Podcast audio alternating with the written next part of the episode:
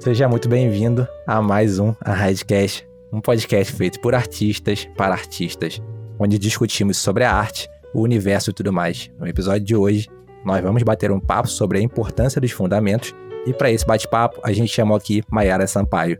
Eu sou Júlia de Carvalho, concept artist e ilustrador freelancer. Aqui é o Matheus Camilo e eu sou professor e curador. E eu sou a Bayara Sampaio, ilustrador e concept artist na Light Farm Studios. Seja muito bem-vindo ao podcast, agradeço a sua presença e por separar um tempinho para falar com a gente nessa agenda corrida, Mayara. Que isso, eu que agradeço pelo convite. Vou apresentar a Mayara aqui, como eu sempre faço com todo mundo. Mayara Sampaio é ilustradora e concept artist na Light Farm Studios, atua como artista há cinco anos e já fez trabalhos para o mercado de games, livros, quadrinhos, editorial e publicidade. É, antes de passar o recado da semana, eu vou agradecer aqui a todo mundo que me mandou mensagem no Instagram, me mandou mensagem no YouTube, agradecendo o último episódio do podcast. Gente, muito obrigado pela força do podcast. O podcast é por vocês e para vocês, entendeu? Foi muito maneiro. E agora a gente vai pro recado da semana. já já a gente tá de volta. Fica aí que é rapidinho o recado da semana.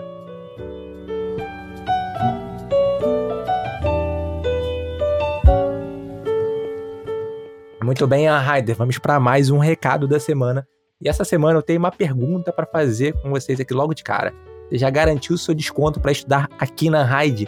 Durante todo o mês de novembro, estamos com 30% de desconto no plano anual, semestral e em todos os cursos avulsos.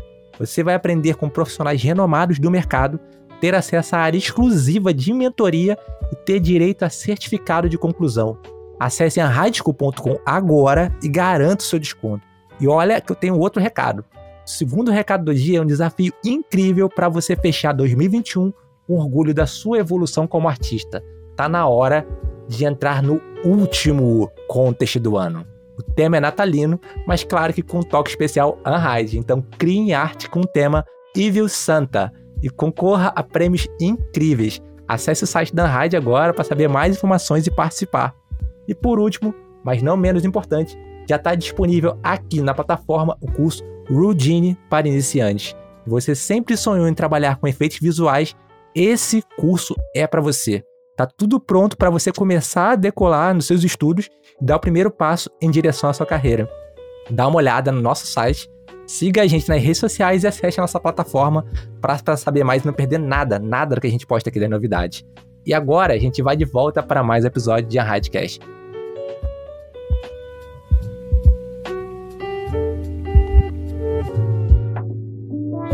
De volta para o nosso episódio. Vou pedir para Mayara contar um pouquinho da trajetória dela nesses cinco anos. Pode falar à vontade, não tem problema. Conta pra gente como é que você começou a desenhar, quando você começou, quem era a Mayara criança, o que, ela fazia para começar a desenhar, fazer essas ilustrações legais aí que a gente vê. tá. Pode falar à vontade. Uh, uh, eu sempre desenhei desde menina. Eu passava horas entretida com isso, né? Desenhando os personagens dos meus desenhos e filmes favoritos. Mas era isso mesmo, né? Diversão. E eu não conhecia pessoas que ganhavam a vida trabalhando com arte, então eu não pensei, né, quando mais nova, que eu pudesse que pudesse ser uma possibilidade para mim, ou que eu fosse boa o suficiente para isso, né? Isso na minha uhum. cabeça na época. Então, no finalzinho do ensino médio, eu optei por fazer jornalismo. Eu me formei, trabalhei por cinco anos na área, em redação, Caramba, em outros trabalhos. É, foi uma volta. Mas eu estava meio insatisfeita na profissão e eu vi que talvez não fosse um caminho para mim, então eu comecei a me questionar, né, sobre outras coisas que eu poderia fazer. E durante todo esse tempo eu nunca parei de desenhar nas horas vagas, né? Não era nada profissional, não tinha estudo nem nada. Era só um momento mesmo meu de devagar, fugir um pouco da rotina, né, de trabalho. E eu ainda estava trabalhando em redação quando eu comecei a pesquisar sobre carreira de artista. Eu lembro até que uma amiga me mandou um link para assistir um congresso de com palestras online, o, o primeiro Iconic. Ah, e sim, ela, sim. né, e ela sabia desse meu hobby, mandou o link e foi a partir daí que eu comecei a considerar em mudar de carreira, né? E agora eu tenho um pouco mais de noção, mas na época eu tinha um pouco de receio de estar tá velha, de não ter começado logo depois do ensino médio. E hoje eu vejo que é uma bobagem, né? Que acabei encontrando muita gente que também veio de outras áreas, que conhece até histórias até parecidas, né?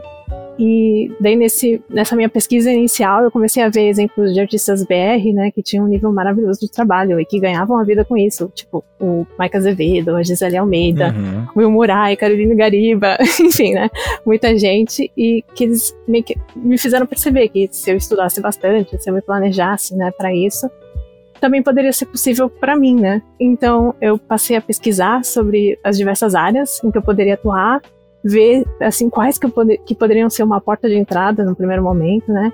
E as que eu gostaria de poder trabalhar, né? Os, as empresas, as companhias que eu poderia, não sei, trabalhar um dia. E daí sim, poder me dedicar aos estudos até que fosse boa bastante, né? E foi mais ou menos aí que começou a minha jornada como estudante, né? Para me tornar uma ilustradora eu ainda trabalhava como jornalista e fazia outros trabalhos, mas eu comecei a me planejar financeiramente, né, para fazer esse salto de profissão. e também comecei a me estruturar, organizar e entender o que, que eu precisava estudar e começar do zero, como é que eu ia conciliar isso no começo de ser uma estudante, o período da caverna, né? Até ficar bom o suficiente para produzir um portfólio, para ser considerado por empresas e assim aos pouquinhos, né, é, conseguir mais trabalho, né? E finalmente trabalhar com arte. Nossa, maneiríssimo. Uma, uma coisa que eu ia falar aqui, que esse negócio de transição de carreira, é porque o Moco era jornalista, né? Sim, sim. É. Uhum. eu, acho, eu acho isso muito maneiro. acho muito maneiro. Não, ouso, ouso dizer até que não foi nenhuma transição, um salto grande, porque o jornalismo exige olhar atento, apurado, escrita, é, racionalização, uhum. talvez seja parte do teu processo criativo hoje, atualmente de jornalista. Já pensou nisso? Sim, eu fico vendo as correlações que eu trabalhei por alguns anos com jornalismo cultural e eu sempre gostei desse tipo de assunto. E eu sempre imaginava se eu tivesse do outro lado, né, quando eu tinha que entrevistar alguém, entrevistar algum outro artista, e eu ficava imaginando se eu poderia estar fazendo aquilo que ele está fazendo.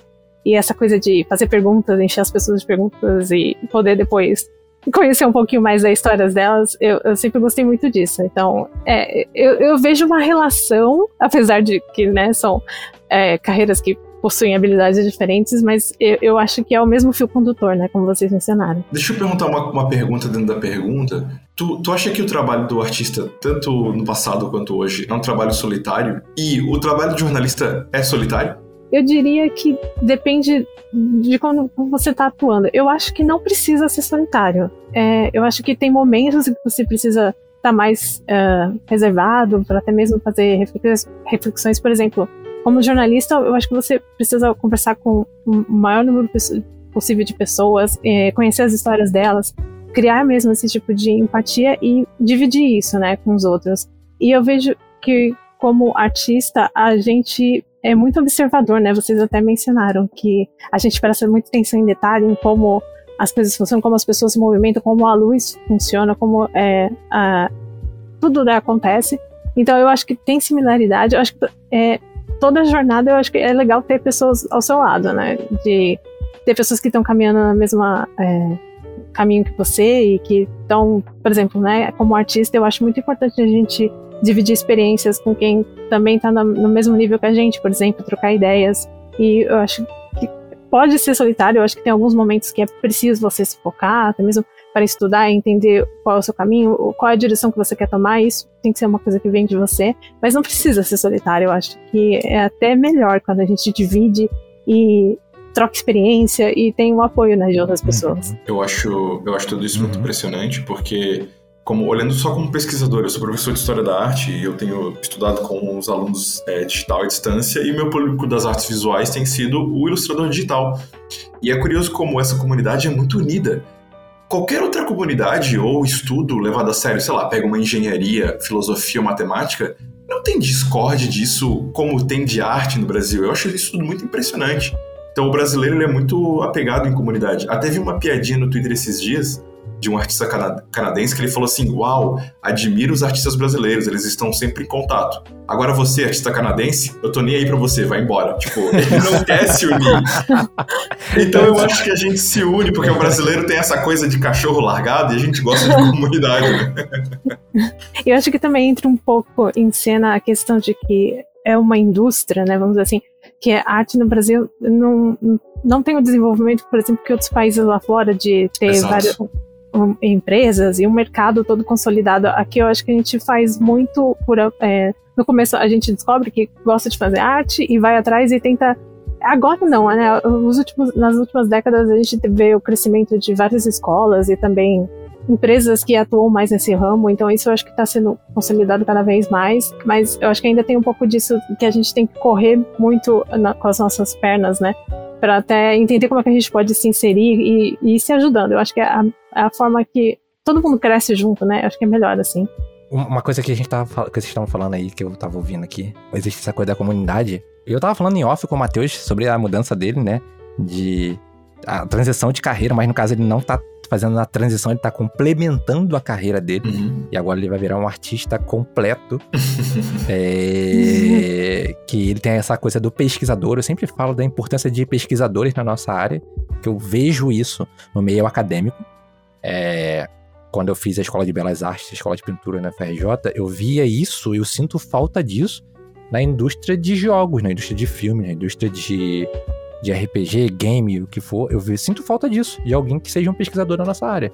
Entendeu? Alguém que compile esse material, alguém que traga conhecimentos de pintura clássica, de pensamento clássico, para dentro da nossa área e consiga atribuir isso às funções, a, a, a arte de produção, que é bem diferente de arte para exposição. E, e é uma coisa que eu tava falando com ele dessa da comunidade, né? A gente tava falando em off dessa questão, ele estava falando da comunidade aí de ter todo mundo junto. Eu acho que falta a, a, a esse desenvolvimento, por isso existe a comunidade, porque eu tava falando com o Matheus em off que na faculdade eu eu, a gente acabou é, não terminando de conversar. É, na faculdade, eu estava ali com 25 outras pessoas da minha turma que estavam interessadas só nisso. A faculdade integral, 8 horas por dia. Então a gente só falava disso. Exato. Então acho que a galera sente falta disso. Entrar no Discord, uhum. ele tá todo mundo interessado nisso. Porque dentro de casa, ninguém quer saber se você sabe fazer um concept de monstro, um dragão, cenário do League of Legends. Ninguém quer saber, entendeu? Na rua, você sabe para falar com seu revizinho comprar pão, ninguém quer saber disso, entendeu? Você entra, você entra no Facebook, a maioria dos seus primos não querem saber disso. Mas quando você entra no Discord da Raiz, de outros grupos, você entra lá e todo mundo tá falando só disso. Todo mundo quer saber como é que uhum. faz alguma coisa no Photoshop, que pintura estudar, qual livro você recomenda. Então isso é, é, é, faz você aquela força motriz, sabe? Tipo, não tô sozinho. Isso é uma coisa meio impressionante, assim. O meu aniversário sim. foi, foi é, semana passada, recebi meus amigos aqui metade é nerd de carteirinha, metade uma galera, entre aspas, mais comum. Eu não sei, a gente tava pirando no design da roupa de algum personagem que mudou de saga. E daí veio um amigo meu no outro dia e falou assim: Cara, vocês viram que vocês ficaram mais de uma hora e meia falando da roupa de um, de um personagem lá, sei lá, Goku, sei lá quem que era. Eu, tá, o que que tem? Meu irmão, ninguém quer saber disso, para de falar disso. Deu, por que, Felipe? Não sei, o que que isso agrega? Tá, bicho, tu quer que eu fique uma hora falando de pneu furado do meu carro? O que, que isso agrega também, irmão? Deixa eu conversar sobre minhas coisas, pô. Me dá um tempo. Cada um tem que encontrar sua tribo, né? Eu acho que. Exato, é importante, é importante. Sim, eu acho que com o YouTube e o Discord, e agora não falando só como artista ou pesquisador, todo mundo que tem um hobby exclusivo, por exemplo, eu amo literatura e levantamento de peso. As uhum. coisas que eu gosto são tão nichadas que, falando com qualquer pessoa, eu certamente sou maluco. Eu tenho certeza que eu sou doido porque não sei falar de outra coisa.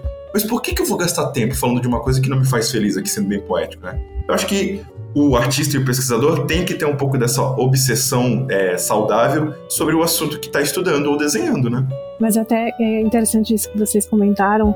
Eu também, é, por exemplo, eu vejo muitos artistas que ficam ah, fascinados e fixados em ficar conferindo ArtStation, Behance e nesses lugares que a gente geralmente frequenta e Sim. às vezes esquece um pouco de, por exemplo, assistir documentários ou ler outras coisas sobre outras áreas, até mesmo de artes plásticas, ou até mesmo outras profissões, que eu acho que isso engrandece muita gente também.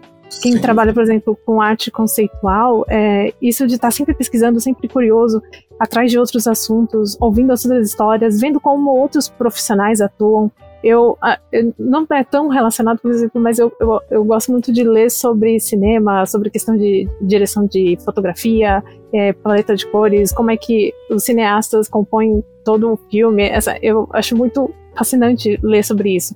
E de alguma forma essas outras a gente, todo artista acho que já faz isso um pouco, né, inconscientemente, de ter outros interesses e de alguma forma trazer isso, combinar na nossa arte. Mas eu acho que isso de ter um pouco de curiosidade, de entender outros processos, procurar outras coisas para ler e para se interessar, isso contribui na hora de produzir mesmo, né, o que a gente se interessa, né? Sem dúvida. Tanto é que tu, isso eu concordo muito. Eu acho que deveria ter mais material documental sobre o processo de criação das mídias que existem. Porque, por exemplo, o cinema, que é a mídia mais querida do momento, a arte mais aproveitada de todas, junto do videogame, se pá. É, os documentários sobre criação e produção do filme às vezes são mais interessantes que o filme uhum. em si.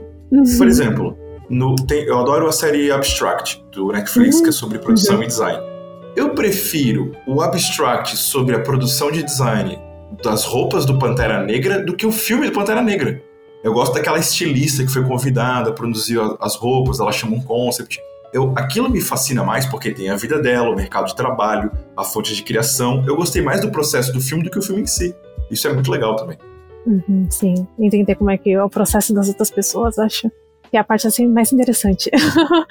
com certeza, com certeza. É, eu acho que é até por isso que séries e documentários, documentários sobre o mundo da gastronomia ficaram tão famosos ultimamente. A galera tem se interessado Sim. muito sobre comida porque o, o, modo legal da cozinha é que tu vê a química na tua frente. Por isso que quando uhum. tu vai no restaurante hoje, a cozinha tá virada pro cliente com, com, com aquela parede de vidro para te ver. Porque, meu Deus, o cara demorou três horas para produzir esse risoto, e tem isso, tem aquilo, e por isso que mudou de cor, e tem o fogo. É impressionante o modo de criação químico que a gastronomia passa. A gente tava falando, cara, é muito maneiro. A gente tava falando sobre processo antes de, de começar o podcast, né, Matheus? Naquele bate-papo que a gente tava isso. tendo sobre essa transição.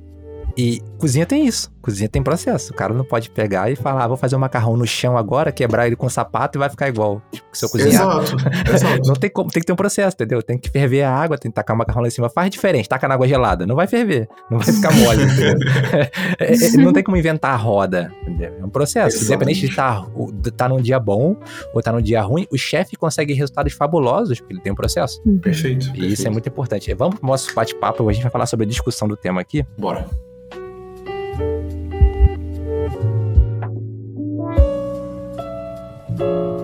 É, artes visuais são uma maneira de comunicação e têm o seu vocabulário de expressão, como seu próprio alfabeto. Os fundamentos artísticos fazem parte dessa linguagem visual.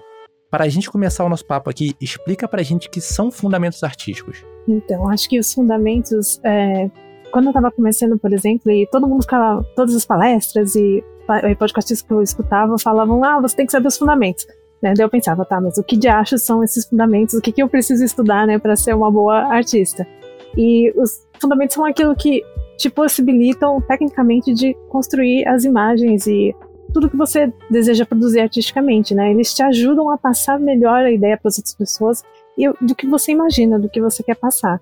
Daí, por exemplo, em, na minha área, né, de ilustração e concept art 2D, a gente trabalha muito com anatomia, o gestual, teoria de cores, estudo de luz, perspectiva, composição, hierarquia de elementos, design, render, é, estudo de materiais, enfim, dá para desmembrar esses grandes assuntos que às vezes assustam a gente um pouco, mas em pequenas categorias que você estudando aos pouquinhos, entendendo os conceitos básicos e, e de degrau em degrau, entendendo, né, o que cada um significa, com esses fundamentos, entendendo esses conceitos, você consegue criar imagens, criar personagens, cenários, é, de uma forma que, se, que passe a mensagem que você quer, que transmita o sentimento que você quer. Então, é, geralmente é isso que a gente chama de fundamento, né? Que é o, são as ferramentas e as habilidades que você pode desenvolver para transmitir melhor o que você quer passar. Quais desses fundamentos ou técnicas tu mais teve trabalho de conseguir avançar? Então, quando eu estava pensando, né, no que, que, que eu gostava de desenhar, mas eu não sabia o que, como eu poderia, né, trabalhar com isso, eu vi que eu gostava muito de fazer personagens, né, desenhar pessoas, e daí pesquisando eu percebi que uma grande parte dos meus estudos teria que envolver anatomia e gestual, uhum. né. E eu sei que tem muita gente que já olha a palavra anatomia e fica um pouco assustado, e, meu Deus, mas é muita coisa. E eu, eu acho que. Real... osso. É, oh, meu Deus, não, músculos. Ah. E, mas é, eu percebi, enquanto eu estava estruturando a minha rotina de estudos, que o mais importante é pegar esses assuntos e ir desmembrando em categorias e conceitos menores. Que, por exemplo, eu comecei sem saber nada, então eu fui atrás de materiais, de livros, vídeos, vídeo de YouTube, cursos que pudessem ir me guiando, mas eu vi que era importante quebrar esses grandes assuntos, os fundamentos, em, em conceitos, em, em camadas melhor, menores, né? Para até mesmo não parecer que é um bicho de sete cabeças e também ter mais consistência ao longo do tempo, né, na jornada, de realmente aos pouquinhos e entender que a arte não é uma linha reta, né, ela é bem é, tortuosa, assim, o caminho, então eu acho que de primeiro momento, quem está começando pode até sentir que é muita coisa que nunca vai conseguir e ficar um pouco agoniado com isso, mas é, o, acho que é importante é entender o que você gosta de fazer e a partir disso, do, que você, do seu objetivo em mente, ver quais os, os fundamentos que você pode aplicar, né? Que até o Matheus perguntou quais que eu tinha mais dificuldade. Eu, eu sempre gostei muito de desenhar a pessoa, mas a anatomia pode ser um, um, um assunto complexo que geralmente você fica um pouco agoniado de como começar, então e, e, sempre do básico. Muita gente, né, conhece os vídeos do Proco, que eu acho que eles são Sim. uma base bem bacana, que ele destrincha uhum. bem o assunto. Tem também os livros uh, do Andrew Loomis, que eu acho que ele consegue. Eles são um pouquinho antigos e tem algumas coisas assim um pouco controversas, mas eu acho que ele aborda bastante e bem essa questão do corpo humano, de como dividir isso. Aquele livro Figure, Figure Drawing do Michael Hampton também, eu acho que ele uhum. divide muito bem as partes do corpo em formas geométricas. Muito bom, muito bom. E eu também, um, um, recurso que eu usei bastante foi um livro que é mais voltado para artista 3D, mas eu achei que era ótimo, que também é o Anatomia para Escultores, é, de vários autores. E, e, e, eu vi que o modo que eles representavam a tridimensionalidade do, do, das partes do corpo humano me ajudaram a entender melhor e como aplicar isso também. E até teve um período que eu, eu acho que eu, que eu consegui é, compreender ainda mais sobre o assunto foi quando eu decidi incorporar na minha rotina de estudos inicial fazer sempre é, uma sessão de com o modelo vivo. É, tem muitos canais no YouTube que disponibilizam esses vídeos de cerca de meia hora, mais ou menos, em que modelos fazem diversas poses e seguram um né, determinado período de tempo. E você pode desenhar e treinar o gesto. Esse, esse, é muito bom, esse é muito bom, esse é muito bom. Sim, sim. Então. Eu, é... eu vou colocar os links que a Mayara tá falando, falando aqui. Eu tô só catando aqui, gente. Eu vou colocar os links, até porque eu já conheço a maioria das coisas que ela tá falando. Eu vou colocar os links aqui na descrição. Vai estar tá lá no, na descrição do episódio. Vai levar vocês lá pro site da High School, o linkzinho. Vai estar tá uhum. tudo lá. É só pegar e, e acompanhar. Uhum. Eu, eu, dei a chamada, eu dei a chamada de atenção aqui porque eu tava falando com o Julioff, a gente tava falando tipo, os métodos de estudar. Eu sou o típico aluno nível 1 ainda, então eu tenho todas essas dúvidas.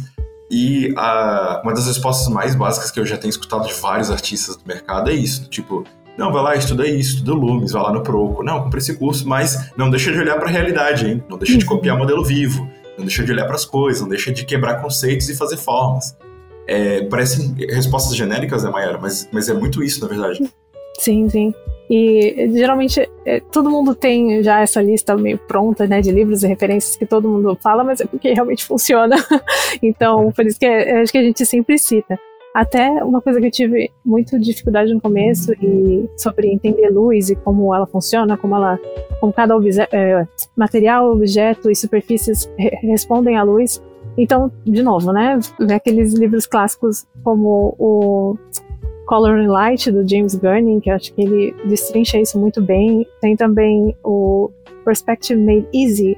É, eu, me fugiu agora o nome do autor, mas ele é um livrinho pequenininho que eu até comprei uma vez um sebo. E ele desmembra e mostra diferentes funcionalidades, questões de ponto de fuga, de perspectiva, sobre perspectiva, que é um assunto que geralmente muita gente também tem medo e que acha que é difícil de aplicar, mas realmente ir do, do, mais básico e caminhando aos pouquinhos, sempre praticar muito. Uh, acho que isso é, é, sempre importante. Que não é fazer uma vez só, é, é todo dia. É até um pouco frustrante. de você tem que sempre estar tá praticando, sempre estar tá produzindo. O volume de trabalho é importante por causa disso, porque não é da primeira vez que você vai pegar. E isso pode ser um pouco frustrante, não, mas. É, é, é inacreditável, vou fazer uma analogia. Sabe quando a gente tá na escola e, sei lá, faz o primeiro primeira aula de arte e faz um retrato próprio do amigo e vai lá e bota assinatura no final da folha e mostra pra mãe.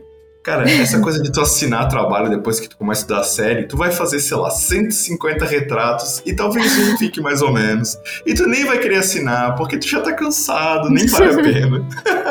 então, eu acho que esse desapego do teste, ele é imprescindível. É por isso que eu acho que todo mundo que estuda arte em certo nível ganha muita paciência, muito caráter, fica bem pouco impressionável, porque tu sabe o quanto demora para conseguir um resultado interessante. Então tu fica, tu fica largado, né? Tu ganha uma alma larga, assim. Eu achei isso bonito. Uhum. Mas claro, é bastante suor e esses dias um amigo falou assim: ah, se tu estudar seis horas por dia, tá tudo bem. Deu, meu Deus, amigo, seis horas por dia?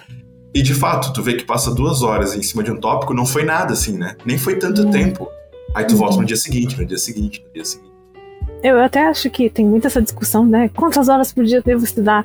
Eu acho que o importante é a constância, porque até é, no começo, né, quando eu tava, ainda trabalhava noutra área e comecei a estruturar meus estudos, eu ainda não tinha o tempo livre para poder me dedicar, mas cada momento e que, que, seja uma horinha no meu dia que eu pudesse tirar para ler, por exemplo, o que eram os fundamentos e entender como eu podia destrinchar e fazer um estudo rápido, eu acho que é, é essa constância de aparecer todo dia, né, que faz diferença. Que é o que você Exato. consegue ver com a perspectiva do tempo, né? Porque no começo pode até achar que não, não tá dando certo, mas é, é aquela clássica de que dá o tempo ao tempo, né? E que cada vez que você aprende, parece que tem mais coisa ainda para aprender. Mas. Ah, e, é... e, diz um negócio pra gente: quanto. Isso que você tá falando dessa transição que tu teve do começo para cá, foi de quando para quando? Quando que tu deu o salto de que você era uma amadora e virou, tipo, algo próximo de um profissional? Quanto tempo demorou e quantos anos você tinha? Então, eu sei que isso varia, né, de artista para artista, mas eu, eu lembro que eu trabalhei uh, até com cerca de uns seis meses ainda na outra hora enquanto eu comecei a estudar. E daí eu comecei a, a, nas horas vagas, né, incrementar essa rotina de estudos. E eu lembro que eu pedi demissão, também deixei de pegar alguns outros filas né, relacionados à outra área para me dedicar mais. E eu acho que foi por volta de uns 8, 10 meses que eu estava só estudando, né, pegando firme nisso, que eu comecei a pegar meus primeiros filas com material didático. Que é até é importante quem está querendo estudar para né, conseguir trabalhos, de começar a montar seu portfólio e, e, entender que tem trabalhos é, de níveis variados, né? Você não precisa é. esperar também ser um grande artista que sabe todos os conceitos de core salteado para poder trabalhar na área. Eu acho, eu acredito muito que tem essa questão de níveis, né?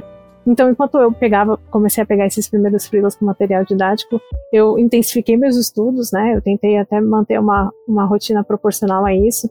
E mais ou menos na volta, na marca de um ano que eu já estava estudando, eu senti que eu atingi aquele, aquele momento do platô, né, daquele gráfico que todo mundo conhece, que tem aquele boom que quando você começa a estudar, que suas habilidades é, aumentam até numa velocidade rápida, porque você não conhecia nada, tudo é novo, e se você está se aplicando ainda, você aprende muito mais rápido, e daí chegou num certo nível que eu até pensei, vixe, será que eu estagnei? Que, que não tem mais para onde ir? Eu lembro que eu estava nessa fase de pegar eu, é, freelas até numa área que não, não era tanto o que eu queria, e eu pensei, nossa, é isso, né? Será que eu cheguei no momento crítico?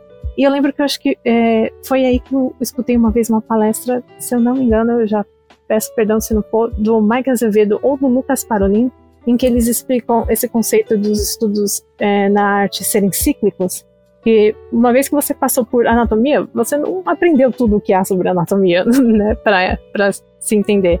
E, e a mesma coisa para outros conceitos de perspectiva gestual, teoria de cores, você dá uma voltinha, né, sobre todos esses conceitos e você tem que continuar é, se aprofundando nesses, nesses estudos. É, é, não é que você aprendeu todos os conceitos de uma vez só e até mesmo nem tem como, né? Tem muita coisa que eu revejo atualmente, né, diariamente, eu vou pegar algum conceito ou alguma coisa que eu sei que eu, que eu preciso melhorar e eu faço algum estudo rápido sobre isso e eu percebo coisas que eu nunca tinha percebido antes. Então, eu acho que quem às vezes está um pouco desanimado, está se sentindo estagnado, é, para, dá um pouquinho de tempo ao tempo, vê, é, coloca em perspectiva a sua jornada até então, quanto você já aprendeu. Então, os fundamentos você sempre que estar tá voltando neles, né? Então, eu acho que é importante também é, continuar estudando, talvez mudar o processo que você está fazendo, procurar cursos específicos nas coisas e nos fundamentos, né, nas, nas matérias que você está tendo dificuldade.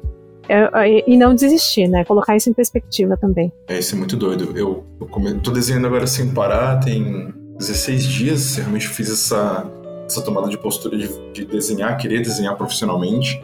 Me botei esse limite de dois anos para conseguir um freela. Talvez seja antes, como você falou, né? Dedicar certinho, uhum. fazer um curso, seguir um roteiro. É, hoje, Tu estuda quanto tempo por dia e qual que é o teu material favorito de referência? Então, é, até é engraçado que eu tava pensando, né, pra nossa conversa, de, que mudou um pouco a minha rotina de estudos em relação a quando eu comecei e agora, né, que eu já tô atuando um tempinho no mercado. Então, no começo, enquanto eu tentava estruturar realmente o meu dia, quando é, é, eu tinha muito mais horas livres para poder estruturar e, e, fazer outros cursos sobre coisas específicas, agora eu vejo que eu estudo muito em relação às demandas que eu tenho de trabalho e deficiências que eu posso ter deixado passar ou até mesmo voltar nos mesmos fundamentos, né? Só que tentando pegar detalhes é, mais específicos. E, por exemplo, agora eu gosto muito de fazer estudos de materiais, pegar algum tipo de superfície ou até mesmo de objeto a, com a qual não estou muito acostumada e entender como, quais são as propriedades daquilo, entender como é que a luz reflete, como é que aquilo interage com o ambiente. Então, acho que são estudos mais pontuais e que até ajuda a gente a dar aquela motivada, que até acho que é uma dica legal para todo mundo, fazer estudos mais pontuais para entender um conceito e depois aplicar isso em desenhos e em pinturas de imaginação, para você fixar ainda aquilo mais e até mesmo criar algo personal para ti, uma peça de portfólio. Acho que isso é bem útil. Eu também gosto muito de fazer estudo de frame de filme, série, que me chama atenção, porque eu acho que é um ótimo treino para você organizar vários elementos que estão em cena, também fazer estudo de teoria de cor ainda em cima de tabela, entender perspectiva, entender é, render das coisas, composição, por que, que eles enquadraram a cena daquela forma, eu acho que ensina muito também pra gente.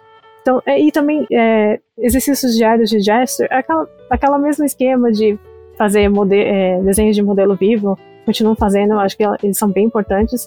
E, eventualmente, eu gosto de, quando eu tenho um pouquinho de tempo mais livre, fazer cursos mesmo específicos. Eu estou estudando por conta própria agora um pouco de 3D, para ver se isso também me ajuda como uma artista 2D. Eu acho bem interessante entender também esse outro lado e como isso pode complementar no meu trabalho. E também gosto de fazer é aquilo, voltar sempre nos fundamentos, procurar outros tipos de materiais, outros artistas, processos de artistas, como eles fazem, ou quais são tipo, dicas e até mesmo outras maneiras de se abordar um assunto. É, acho que é importante também fazer coisas no tradicional. Eu gosto muito de desenhar e estudar com papel. É, eu lembro quando eu, quando eu fiz o meu estudo pesado de anatomia, eu gostava muito de pegar lápis de cor para poder separar as, as partes do corpo humano, entender melhor a relação dos músculos com as outras partes do corpo com os ossos. E, então eu, eu, eu incentivo muito a galera quando tá assim, muito tempo, por exemplo, se você é um artista digital, de ir pro papel também, fazer uns desenhos de lápis. Uhum. Eu acho que não importa muito o meio, né, que você está estudando. Os conceitos são os mesmos. Então, eu acho que é uma coisa legal também de se falar. Legal. É, eu, eu me questionei isso agora, que eu estava fazendo todos os desenhos do papel, e agora fazendo um pouco da transição pro tablet, eu pensei que eu ia sofrer um pouco.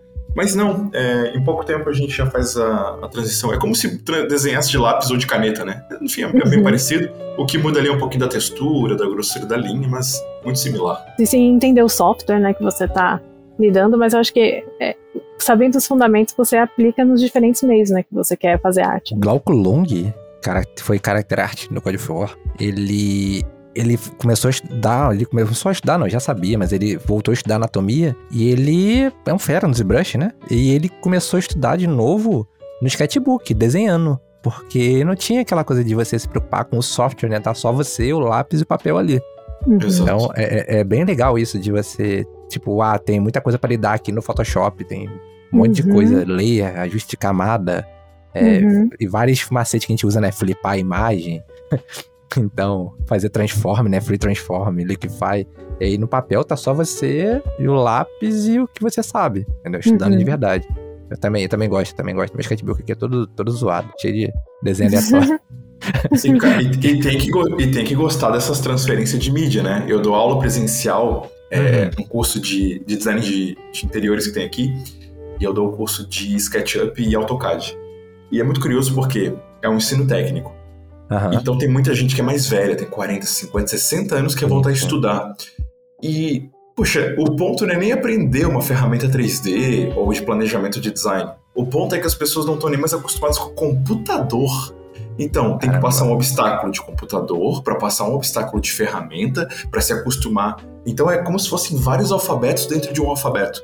Até estava falando com um amigo meu que quem quer desenhar hoje para o digital tu tem que ser um pouquinho nativo da internet, tem que ser um pouquinho sim, nativo de tecnologia. Sim. Então, é, querendo ou não, é sim uma escolha criativa e profissional que já peneira vários tipos de pessoas. Vocês pensam dessa forma, que é uma profissão que que ela faz essa peneira não é intelectual e nem de, de, de, renda, é só uma certa oportunidade de costume também, né? Uhum, sim. E é uma peneira de, de renda, né? Porque uhum. eu vim de, de uma família muito, muito, mas muito pobre, cara. Muito, muito pobre. Tipo assim, eu fui ter computador quando eu tava trabalhando já adulto e eu não sabia como é que o Photoshop salvava. Sabe o que eu fazia para salvar? Era clicar no X para fechar e aí ele perguntava se queria salvar. E ela Aí salvava. Caramba! eu sabia, eu sabia porque tinha, alguém me ensinou, eu não lembro o que. Todo documento você cria com Ctrl N novo. Então eu apertava Ctrl N. E aí eu abria o Photoshop, apertava Ctrl N, ele criava um arquivo novo, colocava lá, do jeito que tava lá o padrão, e começar a trabalhar, começar a estudar e tentar transferir, colorir meu desenho, que eu pegava o desenho fazendo papel e coloria ele no Photoshop. Quando ia salvar, eu fechava o Photoshop, ele perguntava, quer salvar? ou sim. Aí eu salvava. é, aí eu fiquei anos fazendo, fiquei uns dois, três Caramba. anos fazendo isso, até que alguém falou, o que, que você tá fazendo? Eu tô salvando. Não, você é maluco? Olha isso, cara. Mas olha isso, tu, tu ainda fazia. Isso me lembra é. muito de quem aprendeu o inglês jogando videogame, sabe? Sim. Ia sim. pegando uma palavra aqui, outra ali, outra ali, formava um vocabulário, via música, lia no encarte. É, é incrível como a gente que, porque pra gente é uma língua estrangeira, né? Hoje o inglês ele é bem mais universal, mas se de fato tem uma pessoa que não teve escola bilíngue e eu não podia fazer escola, meu Deus, é, é ser alienígena do negócio, né, cara? E a galera dá conta de fazer, quer muito fazer isso. Uhum. A gente tá falando de fundamentos, uma coisa que eu gosto de fazer, eu tava falando com o Matheus, é dissecar as coisas para estudar e atacar um problema de cada vez, porque eu acho que é mais fácil pro iniciante e até para quem tá fazendo transição de carreira, ou abrangendo mais a sua carreira, como é o caso do Matheus e muitos ouvintes do Radcast estão fazendo isso, a transição de carreira para artista ou migrando dentro da área artística, uma transição horizontal de carreira, né? É, eu queria saber, vamos falar primeiro de desenho de linha. Qual a maneira que você considera correta de estudar desenho de linha? Olha, eu acho que, de primeiro momento, acho que todo mundo pode começar fazendo o básico que é círculos, quadrados, colocar essas, uhum. esses, essas formas geométricas que são mais simples em perspectiva, e até mesmo se já está se sentindo ousado, começar a entender luz e sombra com essas, é, essas formas mais simples, né?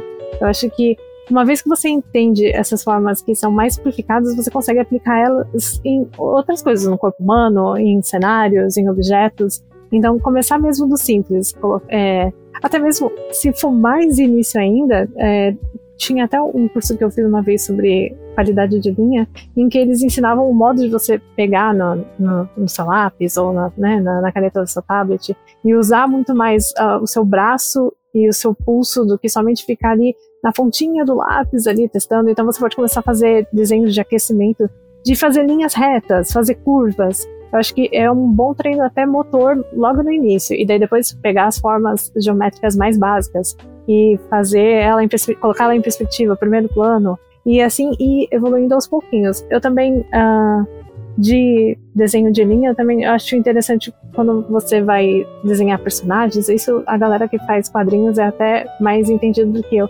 De treinar o peso da sua linha, dela de ser mais grossa em determinadas partes, para indicar peso, indicar ação. Então acho que procurar um tipo de material que, que traga isso. Eu lembro que um site aquele Control Paint, ele tinha vários exercícios sobre isso, que acho que são bem interessantes. O uhum. próprio uh, Fun with a Pencil, do Andrew Loomis, ele aborda bastante isso, se eu não me engano, nos primeiros capítulos.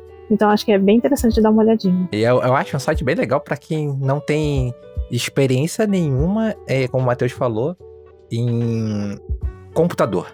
Uhum. Porque ele ensina o básico do básico do Photoshop para pintura digital. Isso eu acho uhum. bem maneiro. É uma coisa simples assim. Para que, que um brush serve? Qual a configuração? Não, é, eu, tenho, eu tenho uma aluna, cara. Eu tenho uma aluna.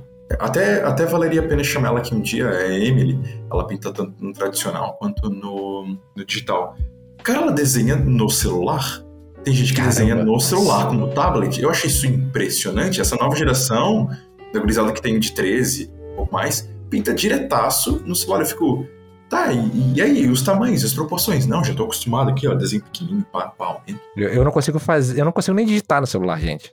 A pessoa pinta, a pessoa pinta no celular. Não consigo fazer nem chamada de vídeo às vezes. Eu não sei ah, qual é a câmera da frente e qual é de trás. Eu fico trocando, desesperado. Fantástico. A geração já nasceu com o celular na mão, cara. Sim. É, a gente vai falar agora sobre valores. Eu quero saber como você estuda os valores e quais são os artistas e referências que você usa como inspiração na hora de estudar e na hora de trabalhar também. Uhum. Acho que é um dos pontos fundamentais, né, de pintura e de desenho. E eu lembro que eu comecei a estudar valores muito pegando obras dos grandes mestres, do uhum. Sargent, do Zorn, e Lendecker também, que eu sei que ele é conhecido muito pelo design e da estilização deles, mas é, colocando mesmo essas grandes obras em preto e branco e analisando a composição, por que, que ele colocou tal elemento mais escuro né, do que o outro, a relação né, entre eles. Eu acho que isso também com fotos e outras imagens que você achar interessante que te atraem um olhar, acho que é bem interessante fazer esses estudos de colocar em preto e branco e entender a relação é, entre uhum. os elementos que estão ali dispostos. E até mesmo na hora de praticar de pintura, tá sempre, é, se você está fazendo um estudo que é com cor, tá sempre, eu tenho aquele atalho, né, do, do Photoshop que você pode ali configurar para ver como é que tá ficando a sua pintura em preto e branco. E, e isso é muito interessante de ver esse, esse relação entre os elementos e mas principalmente quem está começando eu acho que é, é, legal pegar os artistas que você admira que você sabe que está funcionando que aquela imagem te, te atrai a atenção coloque preto e branco dá uma faz um estudo específico do porquê que aquilo te atrai por que o elemento que está mais na frente pode é, tá essa relação de contraste entre as, os personagens que estão numa cena ou por que que o artista resolveu deixar colocar os elementos que não faziam muito sentido, que não eram um ponto focal, é, mais dispersos na imagem, com menos contraste. Acho que estudar essas relações é até o mais importante para você entender como você pode usar isso nas suas próprias pinturas, né? Genial, genial. Interessante, interessante. Eu vou, eu vou aproveitar uma radcast e vou ensinar a fazer isso que a Mayara falou, que é um atalho que você cria para deixar o seu Photoshop somente com atalho para você conseguir visualizar uhum. essas cores em preto e branco. Ele vai sumir com os matizes e vai deixar somente os valores na sua cor. Você vai em View, no Photoshop, Proof Setup, Custom e coloca lá, acho que é 2.2 de gama, não é? Uhum, Se não uhum. me engano. E aí você coloca um atalho lá em Preference, Keyboard, você coloca lá um atalho. No meu caso, no meu Photoshop é Ctrl Y, porque eu não uso pra nada esse, esse atalho, então eu coloquei lá. Uhum. Sempre que eu aperto Ctrl Y, ele vai colocar em preto e branco. Quando eu aperto de novo, ele vai colocar colorido. Então, visualizo a tela, perfeito, entendeu? A Radcast aí, ó, tá vendo? Aula dentro do podcast, gente. Só aqui. é isso, é isso. E dá aquela é conferidinha nos valores enquanto você tá é. pintando ali na hora. Voltando, sim, olha sim. Só, só, só fazendo uma piada, voltando que a gente estava falando antes de ser meio obcecado, quem é o outro profissional que se preocupa em tirar matiz das coisas para ver valor em preto e branco? Só o artista. Só ele tá afim de ver muito preto e branco para entender qual é a distribuição de peso de cor, de luz. Fantástico. Uhum. Sim, sim. sim. É, o, o, e a gente, a gente consegue fazer uma pintura com valores é, bons, ficar, botar cores, né? E ela fica boa. Agora, com valores ruins, você não consegue fazer a pintura não boa. Funciona. Não funciona. Não, não, não. Não funciona. Uhum. Entendeu? Você pode colocar a cor que for em cima, pintar em preto e branco, coloca um monte de cor em cima. Viajar, achar que é o Mike Azevedo das cores e inventar em cima. não adianta, cara. Não adianta. Vai fazer igual o Mike Azevedo, né? Vou usar todas as cores, eu vou ser o Mike Azevedo 2. Não adianta, cara. Se valores estiverem ruins. Inclusive, o Mike é muito bom em valores, cara. É muito bom. Já vi várias palestras dele, já coloquei pinturas dele em preto e branco para visualizar, estudar. É muito bom, entendeu? Aquele cara das cores sabe muito de valores. Então, uhum. tem que E também isso. muitos é, profissionais de quadrinhos, né, citando de novo, eles são muito especialistas nisso, né, Sim. também de usar as cores ao favor. E, e realmente é, usar os valores para elencar até instintivamente para o leitor o que, que, é mais importante, né? O que, qual é o ponto focal. Então é bem legal dar, dar uma ir atrás né, desses artistas que trabalham tão bem nessa hierarquia e estudar como é que eles fazem isso, né? É, o, o próprio mangá, sim, o próprio sim. mangá que é uma mídia preto e branco, utiliza isso muito fortemente. Só que o, o Japão é muito forte com o espaço positivo e negativo, né? O contraste daquilo que tem luz e sombra. Sim. Então também são estudos bem interessantes de forma e composição.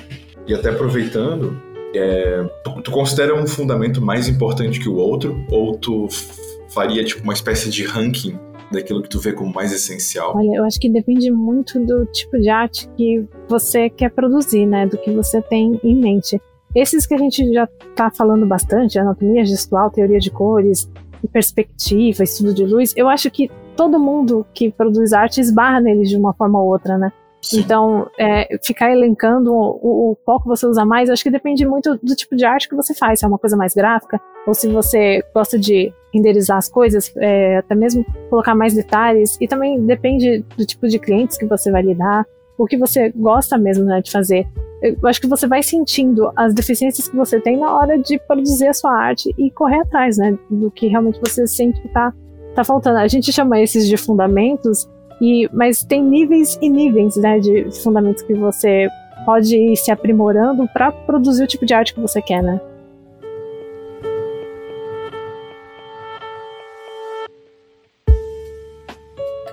É, como saber se o nível que você se encontra para começar a planejar a jornada como artista, saber o que você pode estudar dentro de fundamentos. Assim, eu sei um pouco de desenho de linha, não sou um cara bom de, de, de anatomia, e hum, eu quero saber o que, que eu posso fazer para melhorar essas coisas que eu sou ruim.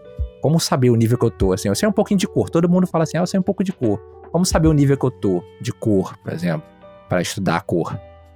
E como estudar isso? Então, eu, eu sinto que é uma área um pouco uh, cinza, que até uhum. foi uma dificuldade que eu até tive muito no começo de entender em que nível eu tô, sim, se sim. eu já, já, deixei de ser iniciante ou não.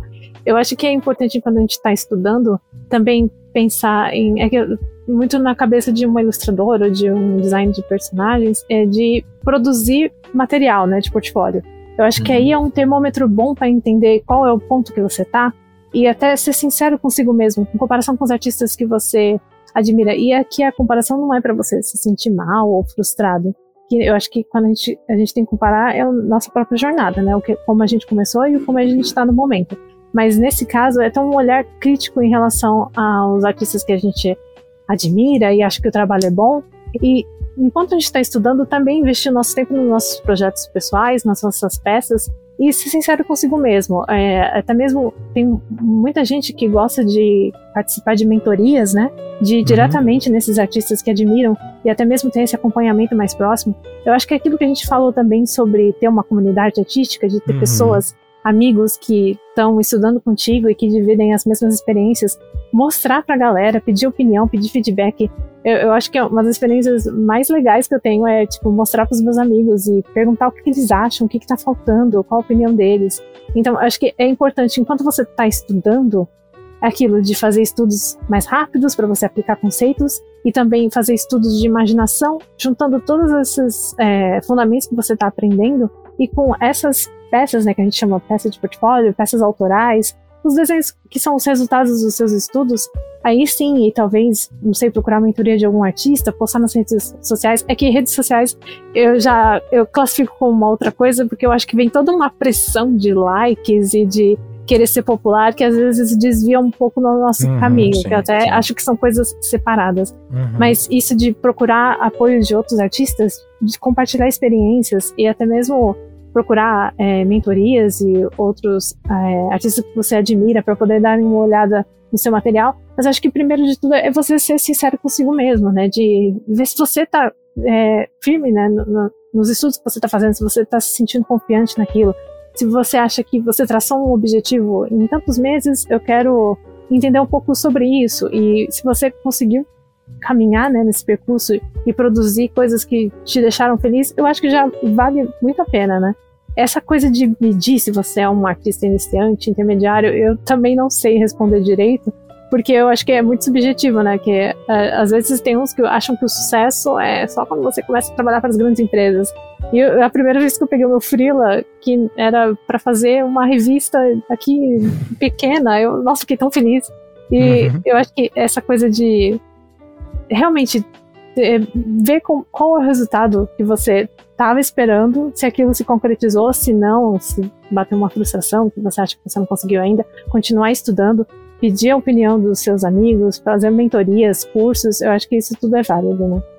A gente tinha até preparado uma, uma pergunta sobre o que, que tu indicava de material didático, tu já falou um pouco sobre os livros que tu indica. Uhum. Tem algum que tu reforça? Algum livro que tu reforça para iniciante que deve ter, não pode abrir mão? Olha, eu gosto demais também do How to Draw e How to Render do Scott Robertson. Ele é bem técnico, então talvez dá uma olhadinha antes, que é um material que, né, é um pouco mais pesado, talvez a galera dá uma pesquisada, tem bastante coisa disponível online antes de querer se comprometer, né, com os livros que são um pouquinho mais caros, mas é um material bem bacana. Acho que eu já citei, né, James Gurney, eu acho que ele é bem importante também.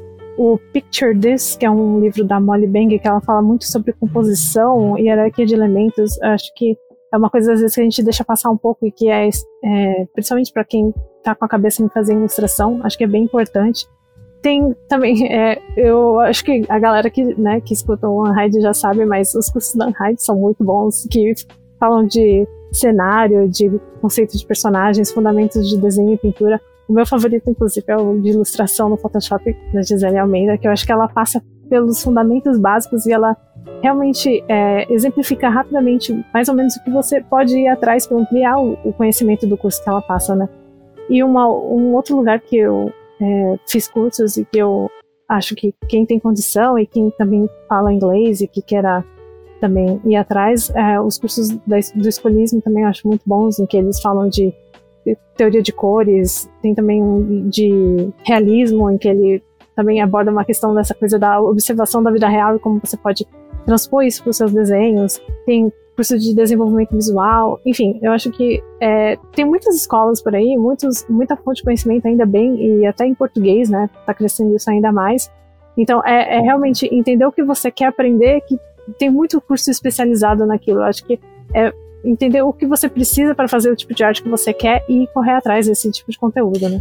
É, me diz uma coisa, eu que sou iniciante, passando por tudo isso no desenho, uma pergunta que eu tenho me feito agora é o quanto eu tenho que copiar? O quanto que a cópia deliberada ajuda no meu processo de criação e aprendizado? Uhum. Então, eu vejo que copiar é uma ferramenta importante de estudo, né? Eu sei que tem toda essa polêmica, às vezes, de ah, meu Deus, é plástico, ah, não, não deveria estar copiando, mas eu acho que são coisas separadas. Para estudo, eu acho que é, é, é uma parte. Sim, sim, é uma parte essencial, assim, para até analisar como os artistas que você né, gosta, que você admira, por que, que a peça dele funciona, por que, que esse desenho funciona. Eu acho que é bem interessante fazer cópias, né? Mas além de cópias, assim, de realmente ó, comparar o resultado do seu estudo com a obra finalizada do artista, acho que uhum. outros tipos de estudos mais específicos, por exemplo, uh, eu gosto muito da forma de que o por exemplo, o Lendecker ele estiliza é, a forma humana ou ele estiliza objetos. Então, pegar, por exemplo, uma obra dele, o próprio Lendecker, é, você consegue encontrar pesquisando por aí vários estudos preliminares que ele fazia, né, antes de ir realmente fazer uma ilustração completa. Então, eu acho que é esse tipo de material que é bem interessante, que você não está copiando exatamente ali o que o artista fez, que eu acho que é um tipo de estudo bem válido, mas também analisar outras, é, os rascunhos dele, ou entender qual foi o processo que ele fez para chegar até ali. A gente tem também muitos livros em que artistas contam o processo deles. Tem um do Norman Rockwell, em que ele é, exemplifica muito o uso de referências que ele faz nas ilustrações dele e como ele caracterizava e até forçava as expressões humanas para não perder o que de realismo, mas passar ainda melhor a mensagem que ele tinha. Então é, é, bem interessante, por exemplo, ir atrás desses grandes mestres ou os artistas que você admira. E muita gente tem material né, disponível por aí. Então, além de fazer uma cópia um, da ilustração, do desenho que você acha bacana, eu acho que entender o processo que o artista fez, que também acho que é bem interessante para a gente até tentar replicar nos nossos próprios estudos e nos nossos próprios projetos, né? Interessante. É, é bem alinhado com aquilo que a gente estava falando em off, né, Matheus? Sem dúvida. De, de, de, falar, a gente tava falando sobre isso, sobre os processos de, de pintores clássicos, inclusive estava falando sobre o Museu Dom João VI, que tem na Faculdade de Belas Artes lá no hum. prédio da Faculdade de Belas Artes, e eu tava falando que tem estudos inacabados de pintores hum. é, das Faculdades de Belas Artes do Rio de Janeiro e brasileiros, né? E tem o Museu de Belas Artes que tem as peças finalizadas no hum. centro do Rio de Janeiro, que eu estudei nos dois, né? Ela tá falando com o Matheus como estudar, como eu acho que é interessante. Daí você reforçou tudo que eu tava falando. é, é, bem legal, bem legal. e é eu acho tão bacana também de ver esse processo preparatório, né? Que a gente fica até um pouco intimidado a esses grandes artistas. Mas é tão bacana ver que eles também faziam thumbnail, que eles também se preocupavam com a relação de paleta de cores, eles também se preocupavam com o gestual das pessoas. Então, tudo, todos esses fundamentos que a gente está batendo na tecla, né, que a gente tem que estudar, é, eram problemas já dessas pessoas que a gente admira até hoje. Então acho que também traz um pouco de conforto saber que a gente está passando pela mesma jornada, né? Só a gente está em tempos diferentes da nossa caminhada. Né? Exato. É, é, meio louco isso. É, é, é muito louco. E, e legal é que assim, você pensa, estudo era fundamental porque a pintura a óleo era uma vez só, não uhum. tinha Ctrl Z. Uhum. eu sempre falo isso, eu vim de mundo tradicional e, cara, se eu quisesse pintar alguma coisa por cima de outra camada de pintura, de veladura, eu tinha que esperar uma semana, um secante, entendeu? Tipo, esperar a tinta oxidar para pintar de Sim. novo. Eu deixava o quadro lá e ia fazer um monte de desenho, entendeu? Tipo, aquela pintura tinha que ter vários estudos para não gastar tela e tinta à toa, que não uhum. são baratos. então, assim, é, você tem que estudar realmente. Isso é exatamente o que eles faziam: estudar, estudar composição, estudar, fazer os thumbnails, fazer valores, estudar algumas coisas, cores para você testar as cores, tudo isso porque lá na pintura é para valer, né? Apesar uhum. que o meio digital, eu já tava falando com o Matheus em outro podcast, o meio digital é o meio mais plástico que existe, porque você consegue pensar enquanto faz. Então eu acho isso fantástico no meio digital. É, Exatamente. Você faz esse ficou ruim. Pra mim, que não consigo imaginar, então. Tem um, um, dos meus artistas, um dos meus artistas favoritos do meio tradicional é o Arnold, Bloch, Arnold Bocklin. Ele é um simbolista e ele tem uma pintura muito legal chamada Ilha da Morte, é, na qual tem mais de oito versões. E, hum. não é porque é, uma delas é a final, é porque ele sempre quis mudar um pouco. Ele mudava um pouco a ilha, mudava um pouco o barqueiro, mudava uma árvore, atualizava um conceito. E olhando hoje, a gente pensa assim: meu Deus, esse cara nunca terminou esse trabalho. Mas na verdade ele está sempre modificando, melhorando, aprimorando a própria arte. Por que, que não pode ter uma imagem, é, um, uma, mesmo conceito de várias imagens, né? É, no meio digital isso acontece, a diferença é que o pessoal não mostra, né? Mas tem, vários artistas fazem a mesma coisa várias vezes, várias vezes. Eu sei que a gente está aqui reforçando a importância, né, de estudar sempre, de manter os estudos constantes, que é até mais importante do que as longas horas que você estuda, é a constância que você estuda, né? Mas eu acho que é legal a gente também uh, ressaltar a importância de que, por exemplo, quando eu estava me começando, me organizando, estudando minha rotina de estudos, eu escutei muito é, podcast, li muito artigo, é, reportagem uhum. sobre produtividade, né? E como poder fazer o meu tempo render, né? Uhum. E, mas eu acho que é importante a gente ressaltar também a importância, e é algo que não é, que eu não encontrava em todo lugar, sobre o descanso e de se cuidar, né? Que eu acho que, por exemplo, é uma coisa que eu tô aprendendo a lidar diariamente ainda, que para ter uma carreira e uma vida, né, duradouras, que a gente precisa se cuidar. E até nos últimos tempos eu caí num ciclo de trabalho e estudos para lidar com problemas da vida, perda, né? E esse vortex de notícias ruins, e isso traz consequência. E eu sei que tá um pouco banalizado isso, de falar de saúde mental, mas é só para ficar mesmo um aviso de se cuidar, procurar ajuda se você precisar, de não colocar tanto peso assim, é, que cada pessoa tem a sua responsabilidade, né? E fica um pouco frustrado que não está evoluindo artisticamente como gostaria. E a gente, principalmente aqui no Brasil, né, que cada pessoa tem um contexto diferente e que são tantas jornadas para você fazer arte, que às vezes a gente coloca essa pressão em si mesmo, que a gente não tá tão bom quanto o artista que a gente admira e que nossos estudos não estão dando certo. Então é, é de respirar, se cuidar também um pouco, prestar atenção no nosso psicológico. Então, acho que isso é bacana de manter em mente. E também fora de, de estudos, né, que a gente está falando de fundamentos, é, manter também o seu ambiente que você está estudando organizado, eu acho que isso faz uma baita diferença. Planejar os seus próximos estudos, se é na semana ou um mês, até mesmo porque, para mim, eu, eu gosto muito de fazer listas. eu gosto, sou uma pessoa meio metódica nisso. Então, eu, eu gosto de saber que eu já estou planejando o que, que eu vou aprender em seguida, né? E isso uhum. me dá um pouco de conforto também de saber que eu já estou meio que estruturando o que eu quero aprender, né? E também fora os estudos, cuidar da sua alimentação, aquelas coisas que todo mundo fala, mas que fazem diferença, né? Se hidratar, fazer exercício físico quando eu tô, quando eu não tô me movimentando muito, eu sinto diferença. Eu acho que isso reflete também na hora de estudo, na hora de se concentrar para trabalhar, sono. Fazer alongamento. Eu tive uns probleminhas de pulso esse ano, então eu sempre aviso pra galera que é um problema sério. Pessoal, Quem cuidem. Exatamente. Então cuidem aí da sua saúde, que isso também interfere na qualidade que você vai conseguir assimilar o conteúdo que você está estudando, né? São uhum. fatores de fora que interferem muito, né? Perfeito. Sim, sim, sim, perfeito.